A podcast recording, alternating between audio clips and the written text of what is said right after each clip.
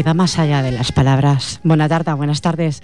Atardecer Poético reanuda su emisión después de este periodo de descanso y les da la bienvenida a un programa donde el lenguaje de las palabras están reflejadas en escritos que los poetas invitados esta tarde les radiarán. Si ustedes se quedan en este dial, ¿eh? recuérdenlo, Ripoller Radio.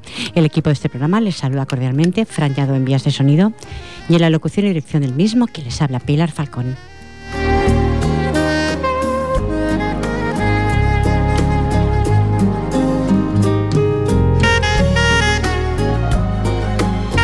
Seis minutos pasan del punto horario de las siete de la tarde. Pasaré a dar las buenas tardes al grupo Manantial Poético. A mi derecha, Araceli Moreto. Buenas tardes, Araceli. Hola, muy buenas tardes. Bienvenida de todo corazón. Gracias. Renovamos otra vez la lucha en pro de la poesía. sí, hay que darla a conocer porque realmente es algo que, que llevamos dentro y que la verdad darla a conocer es bonito para que la gente se sensibilice un poco por lo que decimos, todas las cosas. Y, nada. Buena frase para comenzar este mes de enero. Enfrente mío, Ana Medina, Tiempo sin venir por la radio. Muy buenas tardes, cariño. Hola, buenas tardes. Bienvenida de todo corazón. Muchísimas gracias. Muchísimas gracias a vosotras por estar aquí arropando este programa de Atardecer Poético. Sin más incisos, siete minutos. Comienzo por mi derecha, por Araceli. Adelante, Araceli. Mira, voy a leer un escrito que está hecho para un taller de, de escritura que acabamos de de incorporarnos últimamente y en el cual esta vez nos hemos propuesto hablar del silencio. Es un redactado, no es un poema. ¿Qué es el silencio? El silencio es algo que a mi modesto entender no existe. ¿Dónde está el silencio? ¿En una clase donde están haciendo un examen? No, no es un silencio absoluto Oirás la respiración de los alumnos, el ruido del bolígrafo cuando se deja en la mesa, el crujir de los papeles cuando pasas la hoja o la tos de algún alumno constipado. ¿Dónde está el silencio? ¿En tu casa? ¿Cuando estás sola? Puede. Ahora mismo estoy sintiendo el silencio, pero es momentáneo.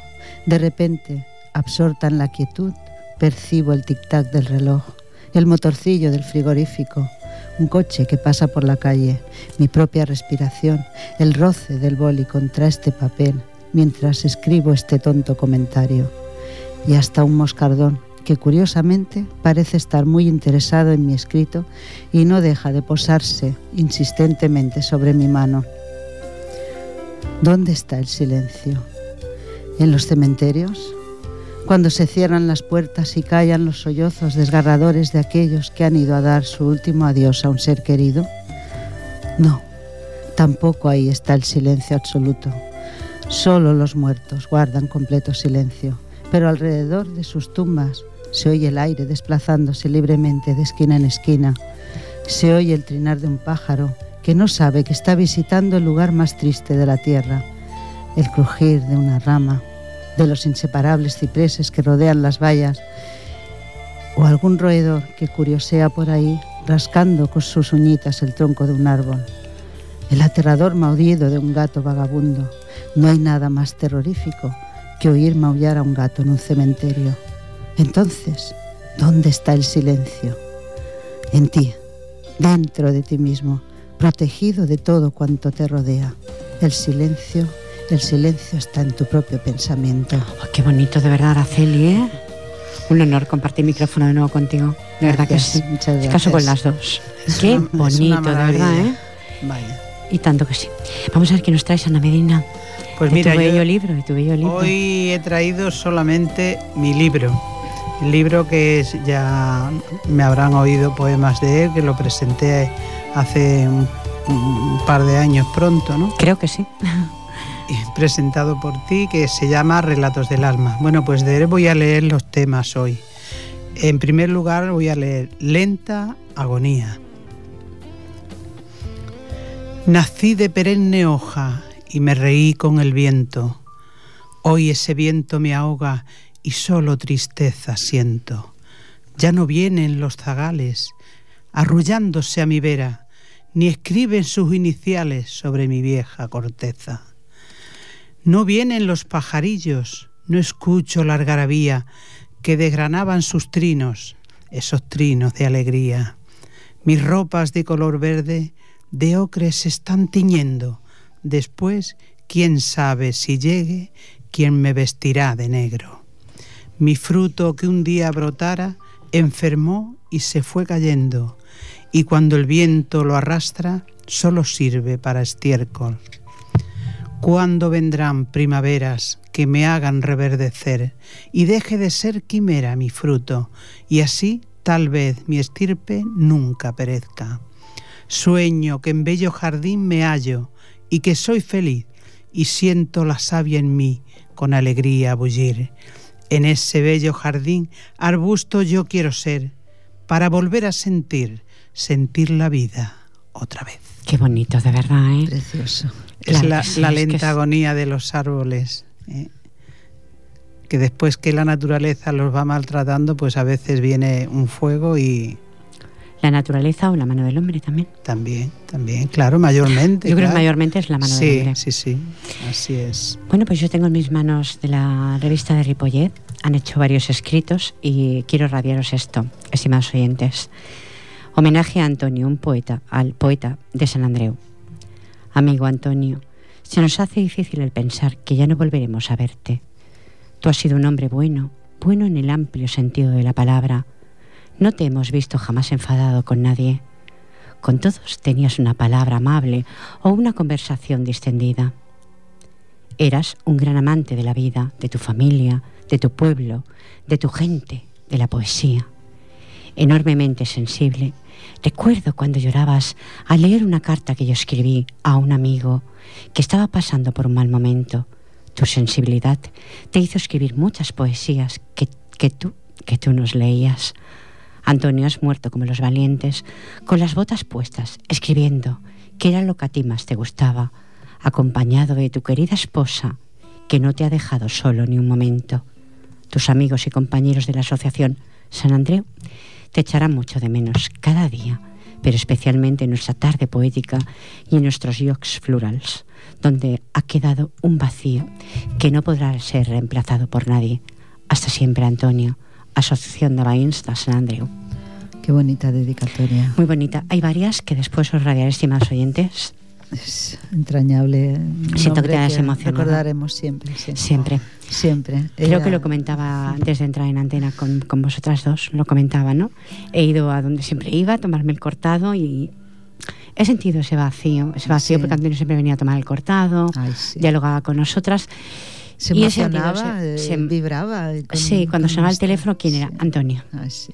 Antonio. Sí, yo La que- última vez me parece que estuvo aquí, el último día estuvo aquí. Con vosotras. Y el anterior había llamado, también coincidió Sí. que estaba yo.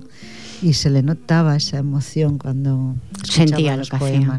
Yo me acabo de enterar y la verdad me he quedado de piedra porque es verdad que siempre me hablaba con mucho cariño y yo... Con mucho respeto a todo el Sí, mundo. sí, sí, sí. Yo lo, lo recuerdo y la- lo he sentido muchísimo también. Bueno, pues mm, vamos a volver de nuevo a Araceli. Adelante, Araceli. La espera. La espera es larga, penosa y confusa. La incertidumbre me envuelve y se acrecenta. Medio entre luz, medio en tinieblas, perdida en mi, por- en mi propia penumbra, confundida en un todo y un nada que la vida me ofrece a diario, perdida en mi mundo estrafalario y renunciando a ganar cualquier batalla caminando entre muros que no alcanzo, prisionera entre las fauces del silencio, silenciando todo aquello a lo que temo y alabando lo que tanto he despreciado. Es mi celda, en mi celda imaginaria me encarcelo, en mi mundo, tal vez falso, me consuelo, en mi alma, en mi vida, en mis sueños. Pongo rejas, pongo llaves y las cierro. Es la espera de encontrar a alguien en mí que por mí pueda ser reconocido, pues estando tan cercano en mi vivir, se me aleja, se me aleja de mí misma y mi camino.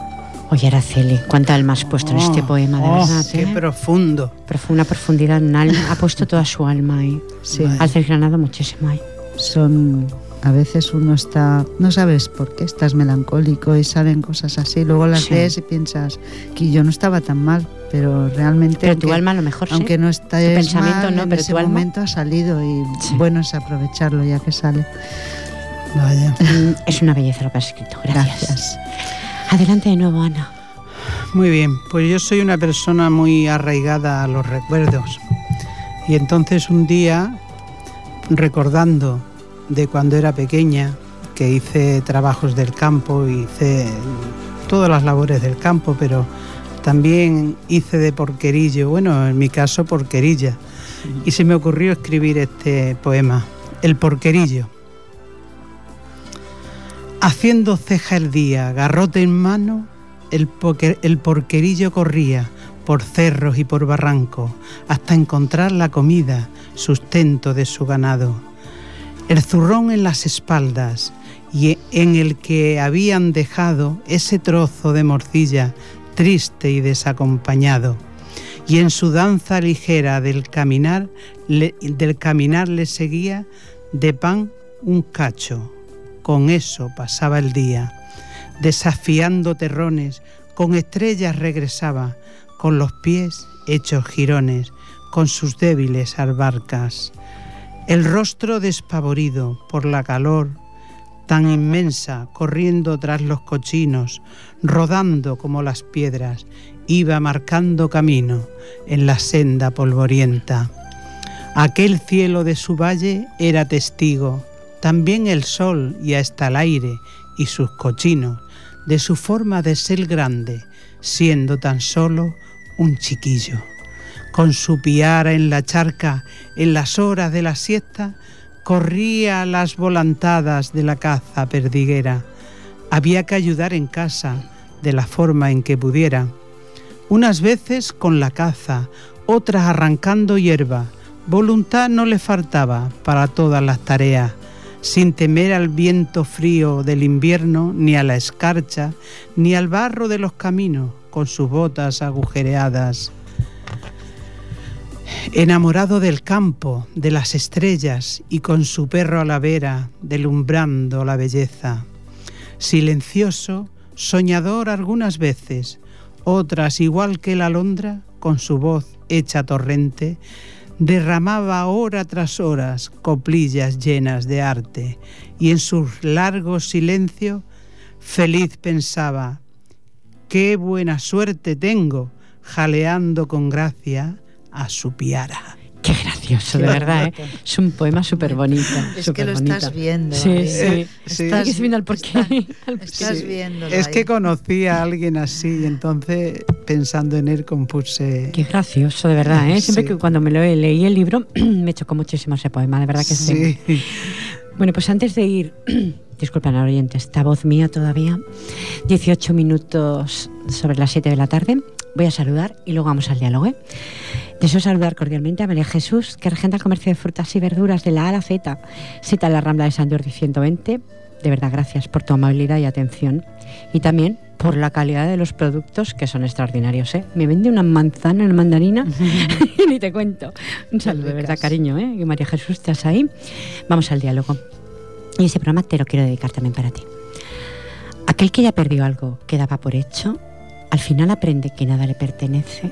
Araceli Ah, Moreto. A ver, a ver, repite. Repito repite que voy muy rápida, Pilar, vas muy, muy embaladita. Aquel que ya perdió algo que daba por hecho, al final aprende que nada le pertenece.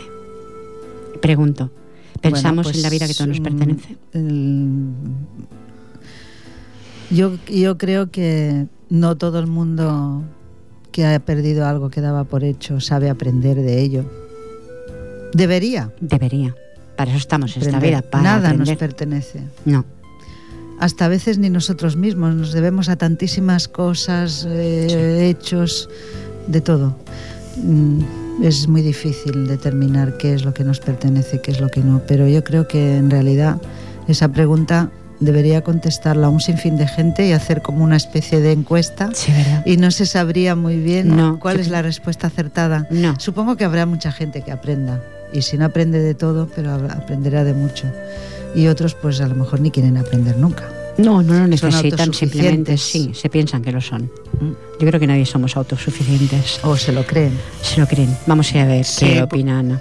Pues yo creo que es una buena lección para aprenderla, pero digo igual que Araceli, que no todo el mundo aprende porque se piensan que, eso, pues que todo les pertenece, o en fin, o lo da, no lo da por hecho y desde luego que no, así pienso yo. Es que yo pienso que somos de las que, bueno, voy a ponerme la primera siempre, estimados oyentes, que pensemos que todo nos pertenece y siempre damos todo por hecho. Y nunca podemos dar nada por hecho, No. porque somos tan frágiles para dar nada por hecho. Pienso, ¿eh? no sé qué opináis. 93 594 21 64. ¿O no es así? Sí, es así. Es así, es así, yo creo eso. también. Mm, si me preguntáis de quién la frase, os diré que es de Pablo Coelho, que últimamente estoy leyendo mucho de él, Buenas que lo enumeran el alquimista de la palabra, ¿eh? Sí. en una parte de una biografía que he leído, el alquimista de la palabra. Y claro, alquimista, estimados oyentes, suena como, como un brujo, Mm. como puede ser. Y yo os voy a cifrar un poquito lo que he leído. ¿eh? Eh, me, me cercioro antes de, de hablar sobre el alquimismo. Dice, cuando una persona desea realmente algo, el universo entero conspira para que se pueda realizar su sueño, ese sueño que se busca, ¿eh? estimados oyentes, dice, basta con aprender a escuchar los dictados del corazón y a descifrar un lenguaje que está más allá de las palabras, el que muestra aquello que los ojos no pueden ver, que es lo que tú estabas dialogando anteriormente. Sí. A veces no queremos ver, ni Sí. con los ojos que, que nos han dado, quien sea, el, de la genética, por decir algo, ni queremos ver con los ojos del alma. Tú sí que has escrito con el alma.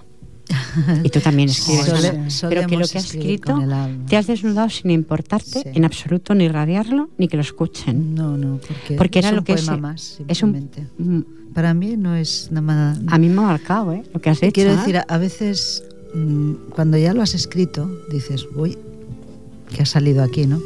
Pero en el- eh, a mí eh, una vez escrito ya, ya está ahí, ya está, ya no me importa, ya no, ni, ni me hace sufrir, ni me No. hace llorar, ni me hace pensar eh, en qué mal estaba en ese momento, no, porque realmente a lo mejor no estaba ni mal, simplemente yo soy así. y liberaste en ese hay- momento lo sí que, que hay sentías que hechos eso- que me hacen llorar cuando hablas pues de familiares o de cosas de, de la niñez que añoras que tal y entonces sí que ¿Cuánto hay, añoramos, eh? sí Ay, y eso sí eso sí que a veces te hace llorar pero estos así no salen ya está yo siempre lo he dicho me pongo a escribir nunca sé lo que va a salir No. nunca Pero yo pregunto, ¿tú te sientas a escribir me ¿Por siento qué? a escribir sí sí y te sale? sí Ah, yo no. No me puedo sentar a escribir. Surge, pum, escribo, me voy. Pum. Soy más, así, Es que mucha- ella es una poeta con todas las de la ley. Sí, ella no. se pone y No, escribe. que va, que va, que va, que A mí me pasa lo que a ti, Nunca Pilar. sé, siempre digo, este es mi último poema, ya no sé. No, me va nunca, nunca el último. más. Nunca el último. Yo a veces cojo el lápiz, la libreta, me siento y entonces no me sale nada. Es eso, o sea, no me Sí. puedo sentar a escribir. Siempre digo que mi verso surge sin desearlo o sin quererlo. sí. Quizá como tú dices, por un momento bajo o por un momento de un acontecimiento, eh, lo escribo. Ah, últimamente estoy mm, en blanco. Es que yo... o sea, no soy capaz de escribir mm, nada. Sí, pero yo pienso, perdón si te interrumpo, no, Araceli. Tranquila. Pienso que mm, en contra a lo mejor un poco de lo que tú dices, que mm, eso, pero eh, lo que escribimos habla mucho de nuestro estado de ánimo, Mm, a lo mejor un estado de ánimo interior. Sí, ¿eh? sí. Es una cosa profunda que tenemos ahí dentro que se llama alma, que, que, ¿Qué- qué que es? da sus toques. ¿Eso qué? Pero yo más bien lo, lo entiendo como una manera de interpretar estados de ánimo hasta de otras personas. También. Que absorbes tú. Sí. sí, Sí. también puede Y ser. de otros seres. No, No tiene por qué ser de un personal. persona, puede ser hasta un, un animal doméstico que en ese momento esté pasándolo mal y lo estés viendo. Cualquier cosa me hace sentir ese, pro- esa profundidad. No es realmente tan tanta la tristeza. Si tuviera que escribir en un momento do- cuando yo estoy eh, triste, mal, y no me saldría nada. Yo no soy capaz. Escribo después, sale. Pues yo en cambio encuentro una, mucho, mm, a ver, cuando me siento algún pesar, eh, lo mejor que lo que mejor me va es ponerme a escribir. Entonces es cuando me sale. Eh, En cambio, tú ves de la alegría, pues casi que no, no me ocurre mucho, pero cuando, cuando estoy triste, tengo algún pesar o de alguien cercano que yo quiero. que- Necesitas liberarte necesito. escribiendo. Y entonces una terapia maravillosa. Yo siempre yo. digo que el, el papel y el bolígrafo o la pluma, como digo, de poeta, es, es tu cómplice. Sí. Sí. Es tu cómplice Sí. de palabras.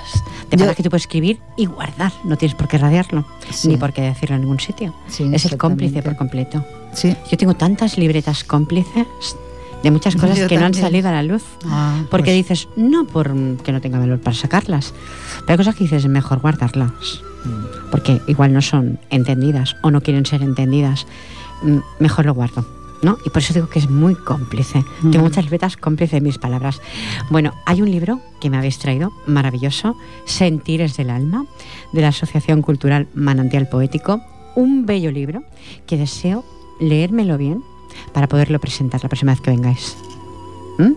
¿Qué os parece? Muy bien. Sí, porque yo creo que hay que presentarlo como se merece el libro. ¿eh? Es un libro en el que estáis eh, Araceli, aquí presente, María Gracia Ruiz, Ana Medina, que también lo tengo presente, Carlos Luzón, que lo quiero muchísimo también, Lorenzo Ojeda, muy majo, una persona muy maja también, Leo Ruiz, que hace mucho tiempo que no pasa por la radio, y Marta Martínez, que me habéis dicho que es una chica muy jovencita, Sí, a ver si pronto la tenemos en el estudio de la radio. Sí, tiene 14 años. Bueno, pues este libro me lo quiero leer bien para poderlo presentar. No digo como hice con el libro de Relatos del Alma, porque quizás sería muy extenso en la radio, pero sí darle el contenido que yo mm, sienta. ¿eh? Ujú, Muy o sea, bien. haré un escrito y la próxima vez Muy que bien. vengáis lo presentaré como yo creo que se merece. No, ahora lo leo el prólogo y todo, va a parecer algo muy rápido. ¿m? Me lo quiero, lo quiero asimilar primero. Muy Porque bien. vuestros poemas son para asimilarlos, casi todo el grupo. ¿eh? Te doy paso de nuevo, si no hay más diálogos sobre esto, estimados oyentes, 93 594 21 64. Aquel que ya perdió algo que daba por hecho, al final aprende que nada le pertenece. ¿Qué opinan, oyentes? ¿Piensan que les pertenece todo en esta vida? Queda en el aire. Adelante, Araceli. Esta se titula No mires atrás. Cuando el sol abrasa los campos, cuando la luz deslumbra miradas, cuando un espejismo el suelo abrillanta, cuando el suelo arde si andas descalzo, no mires atrás, pues no verás nada, nada más que arena y punzantes cactus. Cuando las tormentas descarguen mil rayos, cuando los arroyos crezcan desmedidos, cuando a los, cuando a los gigantes arrasen caminos o los vendavales destrocen los álamos, no mires atrás, sigue tu camino, pues detrás de ti todo se ha acabado.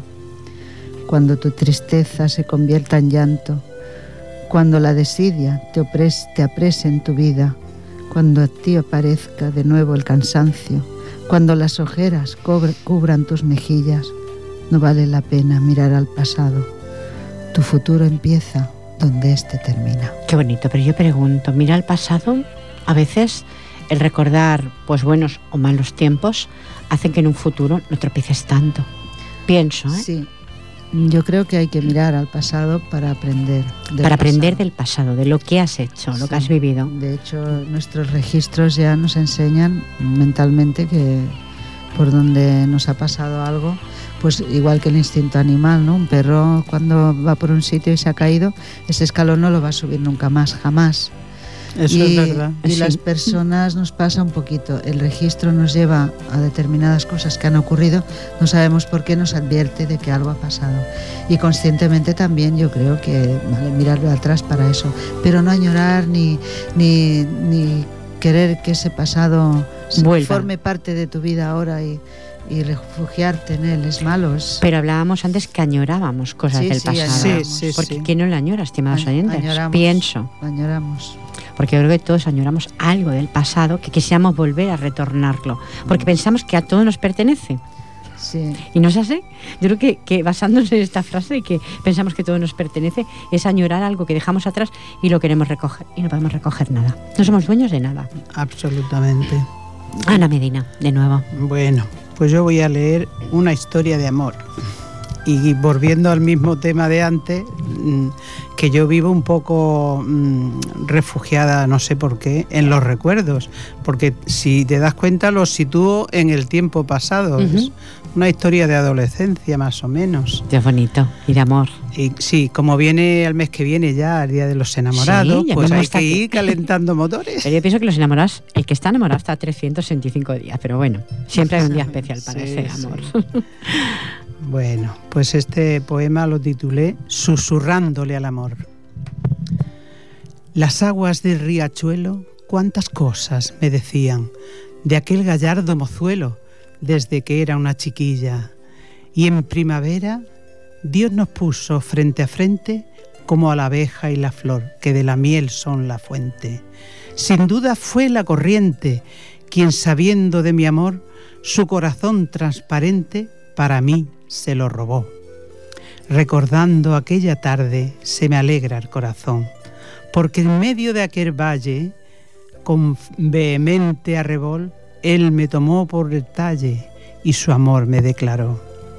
Las flores engalanadas brillaban con esplendor y acariciaban mi falda susurrándole al amor.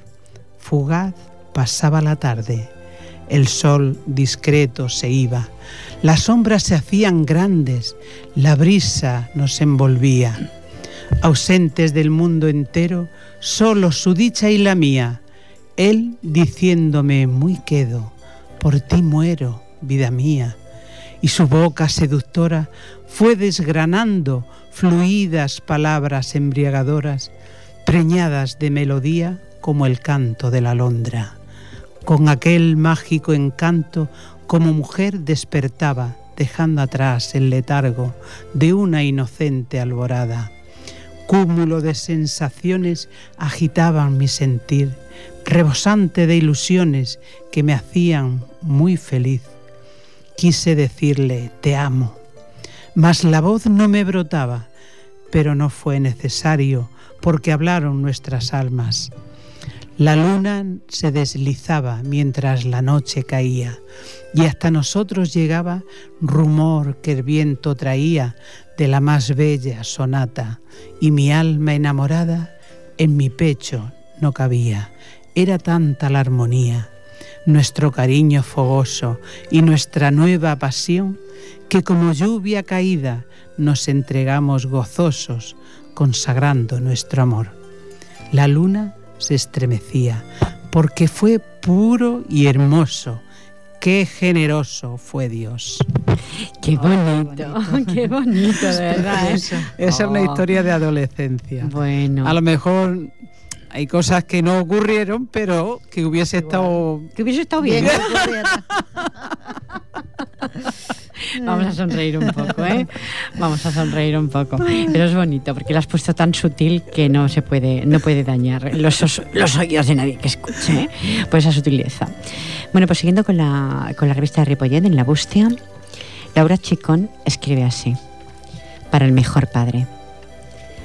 No te puedes ni imaginar lo que te echo de menos. Me dejaste en el peor momento de mi vida, justo cuando más te necesito a mi lado. Sé que donde estés me estarás ayudando y eso me consuela. Para mí fuiste un padre ejemplar y para mis hermanos y mi madre igual. Y para tantas personas que nos han demostrado todo lo que te querían como personas, a las cuales se lo agradezco en mi nombre y en el de mi familia. Pasan los días, pero tu falta cada vez se me hace más triste y dolorosa. Ha llegado el cumpleaños de tus nietos, a los que adorabas, y no has podido estar con ellos por primera vez, y eso me rompe el alma.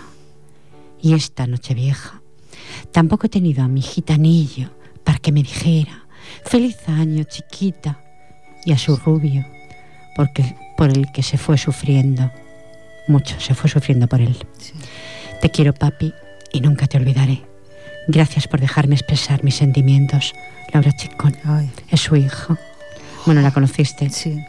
Es, un encanto de muchacha. Un saludo si nos está escuchando a toda No lo sé, pero un saludo de corazón para pues todos sí, Y un abrazo. La verdad es que un encanto de familia, todos ellos, todos ellos. Muy auténticos. Sí. no fingían. No, no, no. Ni Antonio ni su familia. Y eso es lo que yo, mm, de alguna forma, mm, respeto en una persona. El no fingir. No soporto que las personas que fingen. No lo aguanto. ¿Me explico? Por eso quizá a veces me dicen, Pilar, desnudas mucho tu alma delante del micrófono. Pues sí, porque soy así. Y a quien no le guste, 108 días, estimados oyentes, para escuchar. De nuevo, Araceli. Mira, esta la he titulado El girasol, pero mm, tampoco es así. Mira, se titula así, se podía haber titulado de cualquier otra manera. De repente me veo sentada frente a este papel. El papel me reta. Y en ese reto me da las coordenadas para seguir escribiendo. Magia entre mis pensamientos, luz entre oscuras veladas, olor a calles mojadas, desvelos de madrugada, lluvia, lluvia intensa en mi mirada, un claro oscuro en mi tiempo, tormentas, luego la calma, una calma engañosa que trae desesperanza, calma chicha, mentirosa, que escondes las tempestades que tras de ti se avecinan. Luego surgen de la nada, como resurge la vida, como brotan las semillas, sean buenas, sean malas, como emerjo de mí misma tras sentirme derrotada. ¿Cómo hallar una salida si no hay puertas, no hay ventanas y ni una sola rendija por donde asomar la cara? El mundo que me rodea me está girando la espalda y aunque yo me dé la vuelta para mirarlo de frente, él se me gira de nuevo como un soldado rebelde huyera del cruel ejército, como un bello girasol que al sol nunca da la espalda. Así quisiera que el mundo por fin a mí me mirara. Ay, si fuera un girasol para verle al sol la cara. Muy bonito, pero yo no creo que nadie te dé la espalda y que te la des porque no merece tu amistad. Bueno, a veces el mundo se trata, simplemente el mundo es cosas que te ocurren y dices, jolines, ¿por qué me pasa a mí esto? Y ya está. Y, y Pero sale. yo creo que quien te gira las espaldas porque no merece realmente esta, eh, tu Claro. amistad. Claro. Eh, sí, es que no me refiero a nadie, me refiero al mundo en general. Cuando pasan cosas, pasan cosas que pero no te, te gustan. la espalda, gira en, en general. En general. En general. Pero como escribo yo, pues. eh, Lo has claro. querido hacer tuyo. En Sí, ese- exactamente, pero es más bien. lo has personificado, lo has hecho más personal. como un, un clamor de, de cosas que, que son injustas y que ocurren y que no tendrían que ocurrir. Y pensamos por qué. Sí, Y no tenemos en nuestra mano ningún privilegio para hacer nada. nada, nada. Es ni patético, siquiera ¿eh? con lo que tenemos, sí. ni siquiera con lo que tenemos a nuestro alrededor. Si No. nosotros fuéramos eh, la Tierra, sería la Luna que gira alrededor nuestro. No, no podemos hacer nada. No. Está ahí y va- van sucediendo cosas, pum, pum, pum, y tú vas viendo y viendo. Eres espectador y a la vez partícipe, pero tampoco puedes hacer casi nada. Casi nada. Lo que haces ya lo haces, lo que puedes hacer ya lo haces, pero... Yo creo mucho en el destino y lo que tiene que ocurrir ocurre sin que a veces nos hace sentir impotencia porque no podemos evitar cosas que palpablemente están a la vista, pero eh, el mundo es así. Sí, señor. Lo que pasa es que hay cada destino de cada ser humano, Claro. que es lo que tú puedes comentar. Cosas que ves que dices, bueno, a ver, Eh, Injusto. injusto. O lo consideramos nosotros injusto y tenía que suceder así. Pero te revelas. Sí, Y ante ese, eh, ese relevo has hecho esto. sí, sí. sí. Lo Es entiendo, así. yo lo entiendo, ¿eh? porque lo comparto también. ¿eh? Creo que lo O sea, compartimos las tres que estamos aquí. tristeza tres personas. profunda por Pues- cosas muy simples, muy, muy cotidianas, muy de decir, pero no, no sé por qué estoy dándole tantas vueltas. Entonces, aunque en ese momento no, no me ponga a escribir, pero en un momento u otro sé que saldrá algo. Surge, ¿eh? Y, Sí. me siento y, y sale. Y a lo mejor ya cuando sale estoy riendo y, y hasta contando chistes, pero bueno. Porque también lo es Araceli, ¿eh? igual que Ana. ¿eh? son, son de la brama mucho, además. Sí, claro que sí. Bueno, De nuevo, Ana. bueno, pues este poema es eh, lo titulé El trasiego. Cuando la luz enmudece y el silencio nos embarga, se hace un camino en mi mente de curvas y de hondonadas, un camino que no duerme, un trasiego que no para, un corazón que padece, un destino que quebranta. Es un quebranto sentido en los adentros del alma y el alma está dolorido porque su herida no alastra. Cuántos momentos vividos que parecían olvidados vuelven y son revividos sin haber sido invitados. La crueldad del destino que en mi almohada me aguarda fue cerrando los caminos con matorrales y zarzas para hacernos peregrinos de una senda que no acaba. Qué bueno. Qué bonito, de verdad. ¿eh? También habla del destino, hablando como Porque has dicho que querías mucho en el destino. exactamente. Está escrito en Dios sabe dónde, como digo en un poema. Sí, sí, sí, No sabemos dónde está escrito, pero creo que sí, que, es verdad. que existe para cada uno de nosotros un destino, una... Digo, ¿eh? no sé, digo. Bueno, pues un grapata Poesías de Amor y Humor del grupo también Pensamiento Poético de Sabadell. Aunque ya creo ver los radios, estimados oyentes, como comenzamos año, pues lo vuelvo a hacer de nuevo. En el transcurrir del tiempo, te puse por título. Dos corazones unidos y un te quiero. Cuántas primaveras unidos, cuántos senderos recorrimos. ¿Recuerdas aquel lejano verano? Unimos nuestras vidas, comenzando, ay, comenzando un sendero de ilusión. Cuántos inviernos fríos y nosotros unidos, regalándonos mutuamente amor. Maduramos como el fruto de un árbol y de él crecieron dos hojas tiernas y fuertes que son el fruto de nuestro amor. Y aún seguimos caminando por los senderos, enlazadas nuestras manos, entre espinas y rosas, seguimos unidos. Así es la vida. En ocasiones, un valle de lágrimas. Pero cuando ello sucede, enlazamos nuestras manos y enjugamos mutuamente nuestras lágrimas. Y así vamos pasando por la vida. Ya las canas asoman tímidamente en nosotros. Nada más tenemos que mirar nuestras dos hojas tiernas y fuertes que han crecido y están madurando muy aprisa. Con nostalgia las miramos. Parece, ay, parece que fue ayer, cuando sus primeros llantos escaparon de sus labios. No nos dio tiempo de coger aliento. Qué raudos pasamos por la vida. Ahora nuestros frutos son fuertes y ya podemos coger aliento, sentarnos y unir nuestras manos y darle, darle infinitas gracias al cielo de lo que poseemos, de lo que hemos vivido. Yo, yo te seguiré escribiendo y uniendo nuestras manos en el transcurrir del tiempo. Oh, qué bonito. Precioso. Realista. Claro, porque mm, va pasando la vida y vamos pasando por ella. Claro, cuando lo escribía asomaban tímidamente las canas, ya ni te cuento. Vamos a hacer un poco de sonrisa ¿eh? al tema. Sí, bueno, eh, no sé. Bueno, mientras haya tintes por ahí que, para tapar las Pasa canas. que yo, ya sabes que yo teñí no me tiño. En mi pelo. Ya lo sabes. Es tu pelo. En mi Pues pelo. que Qué tiene un color tan bonito que Sí, parece no vale la teñido. La peluquera siempre me lo dice. Vaya. Son las canas más bonitas que he visto nunca en la vida. Sí, Un sí, saludo, sí. Monse, a nuestra peluquera, que, peluquera querida, de verdad que sí. Mm. Sí, porque me dice, son unas canas de raíz.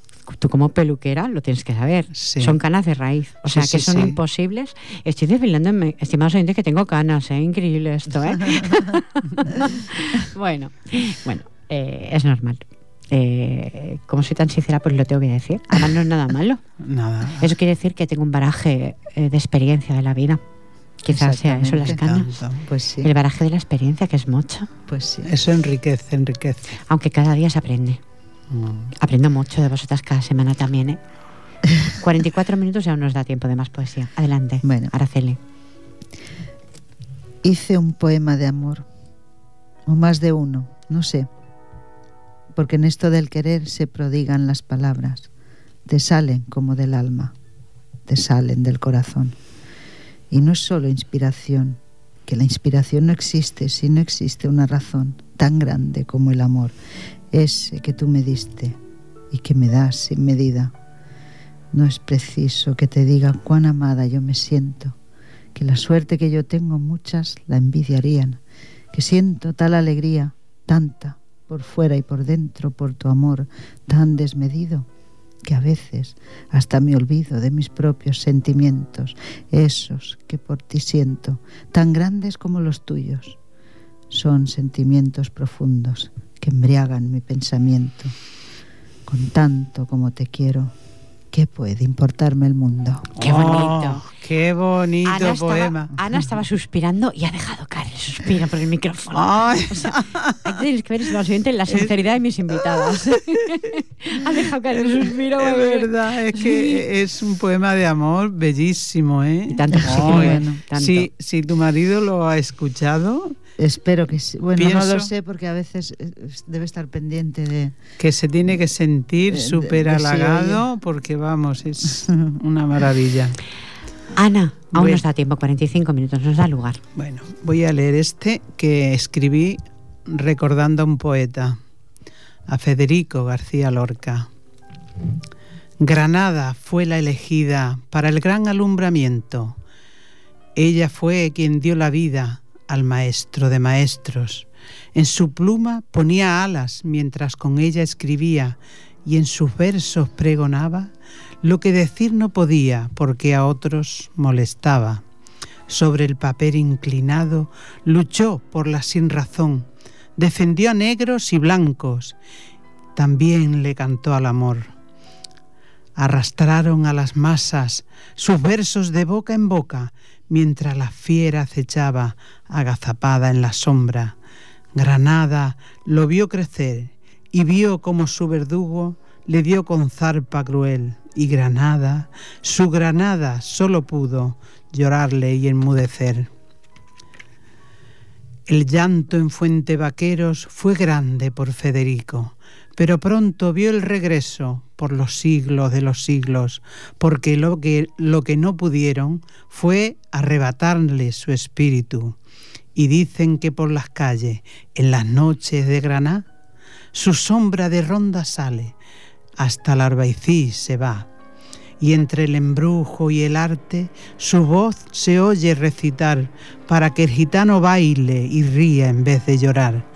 Las aguas del río Darro aumentaron su caudal por el llanto derramado. La Alhambra perdió esplendor y hasta los blancos jazmines vistieron negro el color llorando por los jardines cuando el poeta murió. Pero aunque se fue el poeta, su verso siguió volando, ha traspasado fronteras y al mundo está deleitando, porque lo escrito se queda, aunque nosotros marchamos. Qué bonito, de verdad que sí, además es verdad. lo escrito siempre queda. y alguien puede de nuevo volverlo a sacar a la luz. Oye, yo siento una impotencia grande porque a veces un papelucho insignificante queda, permanece. Permanece. Y nosotros que a veces nos creemos, hombre, un poquillo importantes, ¿no? Pues nos vamos y se ha acabado y se ha acabado y... No lo digas eso. Yo creo que lo que queda, por ejemplo, aquí, aquí, queda para que alguien lo vuelva de nuevo a leer. Sí. Siempre digo que un poeta nunca se marcha cuando deja algo escrito. Sí. Pienso, no sé, igual estoy equivocada, si más oyentes, ¿eh? O estoy equivocada, Ana. Eso Esto queda. Y siempre alguien lo sí, saca a sí, lo escrito se queda, claro. Porque siempre hay alguien que tiene, no digo un programa de radio, tiene una forma de decir, pues voy a recitar, voy a sacar un poema de tal persona, ¿por qué no? Claro. Tú lo estás haciendo, Federico García Lorca. Pues sí. Muchos, no, no eres la primera, que han pasado muchísimos poetas que reviven a otros que ya no están. Quiero decir que no, no, porque te puedes inspirar de este poeta, por ejemplo, Sí. de este o de muchos otros que se Sí. marcharon. No, y eh, además yo pienso también que cuando, por ejemplo, una persona como vosotras tenéis hijos, no es mi caso que yo no tengo, tenéis hijos y pienso que mientras vuestros hijos vivan, vosotros no moriréis del todo, porque estaréis vivos en el recuerdo de ellos. Pero claro, eh, en este caso de los libros, pues los poetas o la persona que escribe, pues mm, está vida, pero claro, si no se le conoce, pues yo ahí casi que no, no sé cómo... Tú piensas que yo tengo tantísimos libros que me han regalado, tantos, que te puedo decir que llenado un armario Sí, parte de otro medio. Quiere decir, cuando estoy sola los saco a la luz. sí, Y yo lo hago hoy. Algún día tendré que dejar la tarea a otra persona, porque yo mire, también me marcharé, lógicamente, no soy eterna, ¿no? claro. Espero que alguien siga mi labor. Entonces no, no me habré marchado del todo cuando alguien vuelva a leer, como por ejemplo voy a leer de, de nuevo de la revista de Ripollet, una compañera de escuela, simplemente firma así, adiós a un compañero. Para ti, Antonio, ahí donde tú almaste. Esto es mío. ¿eh? Te fuiste demasiado pronto, haciendo todo lo que más te gustaba, escribir. Ese era tu reto constante y tu superación de cada día. Eras un compañero en la escuela, tú te dedicabas a unos estudios y yo a otros que no tenían nada que ver con los tuyos, pero nos veíamos muy a menudo, casi siempre, a la espera de entrar en nuestras respectivas aulas. Siempre tenías algo bonito que decir. Recuerdo, ahora, el último día que te vi, allí sentado en el banco esperando entrar en clase. Era jueves por la tarde, el último jueves de tu vida. Nos saludamos como siempre, tú tan alegre, dijiste que lo mejor que teníamos era la vida, que te sentías bien y dispuesto como siempre a sacarle el máximo jugo, que esa era nuestra misión. Me paro aquí para decirte esto. Ana, esta era nuestra misión. Atención, lo que nos decía Antonio, ¿eh? nos mandó un buen mensaje con eso. ¿eh? Vaya, vaya. Y debía de ser nuestra ilusión. Eras amable, agradable y además buena persona. Siento que ya no te pueda ver esperando, no te pueda ver esperando para entrar en clase. Era algo especial el, tener una conversación, supongo que hice contigo, allí donde vas. Seguirás con tus versos y poesías. Allí también te esperan con ansias tus familiares y amigos. Pero aquí nos has dejado un vacío imposible de llenar. Siempre tendré un buen recuerdo de ti, una compañera de escuela. Le han escrito cosas muy bonitas a Araceli. He sacado unas cuantas a la luz y espero esta semana sacar más. sí, quiere decir, ¿ves? No se ha marchado Antonio porque tenemos poesía suya, muchísima. Sí. Poesía suya. Siempre que yo lo pueda revivir, lo reviviré como tú estás haciendo con, con otro poeta o tú haces con otro. Es una forma de que no se marcha. Pasa que como pensamos que todo nos pertenece, pensamos que tenemos que tener siempre a esa persona junto a nosotros. Yo la primera, ¿eh? Os he comentado antes de entrar en antena que he sentido esa falta donde yo tomaba el cortado. Claro. La he sentido. porque Es, de lógica. soy humana y soy frágil y, la he sentido. Pero puedo volver a revivir cosas tan bonitas que le escriben o volver a, a radiar lo que le escribía, que es lo que no se ha olvidado. No se olvidará nunca. Y lo tuyo igual, Ana. Yo quizás tampoco, a ver, que más o menos no llevamos los mismos años. Te piensas tú que, que, yo voy a ser eterna aquí en la radio, es verdad que me suplirá, ¿no? Sí, pero yo pienso que mientras queden en el mundo personas que me quieren o que me han conocido, pues siempre, claro, yo estaré mm, estaré viva en ese recuerdo y en eso, pero cuando luego eh, el libro permanecerá a aquellas personas que ya es ni... un legado ese libro tuyo. Sí, ya ni me, cono, ni me conocerán ni, ni, nada. te conocerán por tu escrito. A través de ti te conocerán. Claro. A través Eso de sí, que yo me desnudo totalmente en lo que escribo a, y entonces a través de ti, de tus, se imaginarán tus, escritos, tus cuadros. Sí. Entonces no tendrán tu imagen. Claro, porque además en movimiento. Pinta, No te recordarán como un ser en movimiento. Hoy en el próximo libro que edite tengo un poema con respecto a eso. Un día lo voy a traer, aunque no haya editado el libro para para, leer, para leerlo. Será un placer volver a No me acuerdo de memoria, si no lo diría, hablando así al respecto de eso. ¿Ves? Viene al caso. ¿Qué será? ¿Qué será de nuestros recuerdos cuando nosotros no estemos y de nuestro ya sé cuál es. Sí, es también morirán conmigo. Eh, el indulto, en, el indulto, porque yo en el poema quiero decir que cuánto me gustaría que cuando yo falte, todo, mi, todo eso, que no mueran conmigo, que sean indultados todos mis recuerdos y todas mis, cosas. Qué bonito. Hace poco en el libro del Páramo en Peregrao llegó, que todos los poemas de Antonio también, y me llegó mm, que Francisco Barbachano, hace mucho tiempo que no sé nada de ti, Francisco, un abrazo, ¿eh? Lo sé por, por Facebook, pero nada más. me explico que sé que estás bien. Mm, bueno, todos tenemos cositas, ¿no?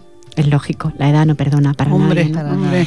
Pero eh, hay algo muy parecido a lo que tú estás comentando que le escribió, que dónde quedará todo eso, esos poemas olvidados, ese, esas gafas ahí puestas, ese bolígrafo, quedará todo ahí y él se marchará. Es fuerte tener que escribir eso. Sí. Porque yo, yo no, mm, tengo dicho y tengo escrito un poema que no deseo flores cuando yo me marche. No. No, quiero que me escribáis poemas. No quiero flores. Es algo que no aguanto. O sea, yo puedo regalar a los demás, pero no las aguanto. ¿Me explico? Cuando alguien me compra flores, me pongo una cara, que con la cara pago, ¿eh? ¿Me explico? No. Deseo eso. Deseo poemas. Las flores se marchitan, se estropean, se deterioran, no las puedes secar porque se te pudren, te digo yo. Hombre, pero si no hubiese personas a las que les gustan las flores. Pero es que me gustan, ojo, que me gustan las flores, pero que no las quiero en la hora de mi muerte. Eso es lo que he dicho. Ah, en la hora de tu muerte. No, eso que tengo escrito. Eso, sí, No me pongáis flores sobre mi tumba. Ah. Escribidme poemas. No quiero sobre mi tumba flores marchitas, sí poemas como ramos de flores. Oh. Qué bonito lo que estás diciendo. Es que lo tengo así, no recuerdo más el poema, un poquillo largo no lo recuerdo más, pero sé. Bonito, no realista. Sí. Es tal cual yo soy. Claro. Que quizá luego me ponen flores y claro, no voy a poder hacer nada, lógicamente. Ah, claro. Hombre, si Ojalá salieras allí diciendo algo. Entonces ¿Te imaginas? Yo creo que se desmayan todos. Que os lo he dicho, no me pusierais Ay, flores. por Dios. Bueno, mm, parece, no quiero bromear sobre esto, pero hace poco leía, leía en un periódico que había una señora que la habían enterrado Viva. viva. Todavía ocurre, ¿eh? Quiero decir que es muy... Bueno, Oh. menos mal no se dieron cuenta, no le llegaron a enterrar, que sí que es muy fuerte, ¿eh? Uh, Sí, Sí, sí. todavía ocurre. ¿no? Le iban a enterrar y se dieron cuenta que picó en la caja. O sea, eso tiene que ser patética. La situación tiene que ser, de verdad, ¿eh? Patético para el que está dentro más. Los demás se pegarían un susto, pero el que está dentro dice, madre, como no salga de esta ya me Fran me está encerraré". diciendo que nos vamos con esta sintonía, este sabor a mí. ¿Verdad, Fran? Sí, ya nos vamos. Muy bien. Pues tú lo dirás a los oyentes, a Racel y Moreto. Pues nada, encantada de estar aquí con ustedes nuevamente, a emprender el año con toda la vigorosidad que podamos y con muchas ganas de hacer cosas. Y bueno, a todos los que estén ahí escuchando, un beso muy grande para todos. Muchas gracias, cariño. Eres un sol, Araceli. Gracias. Tú dirás, Ana Medina. soy Igualmente, un abrazo para todos y muchas gracias por la atención. Hasta siempre, buen año, mucha ilusión y adelante. Claro que sí. La ilusión, cuando se pierde la ilusión, yo creo que se han perdido muchas cosas en el camino. Eso. La ilusión tiene que estar perenne en ese corazón de niña que guardamos. Ay, sí. Estimados oyentes, hemos dialogado sobre, sobre aquel que ya perdió algo que daba por hecho, al final aprende que nada le pertenece. Pues nada, pienso y pensamos aquí en el estudio que nada nos pertenece, estimados oyentes. Ahí queda la incógnita, no llamo a nadie, ahí queda. ¿eh? Bueno, pues Fran Lladó, muchísimas gracias por estar en Vías de Sonido, que aún tengo mi voz todavía, ¿eh? mi voz todavía me falla. Jordi, Dice que está muy bien. Muchas gracias, Fran. Es que me quiere mucho, Fran. Jordi Puy, muchas gracias, que lo tengo por aquí también.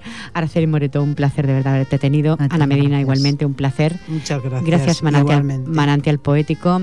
Y estimados oyentes, recordad que la remisión de ese programa será el sábado de 8 a 9. Si queréis volver a escuchar de nuevo a mis poetas, pues la podréis volver a escuchar más tranquilamente. Recibir el cordial saludo de quien estuvo con vosotros. Todo un placer haber comenzado de nuevo año. Pilar Falcón, un besito muy grande. Adiós.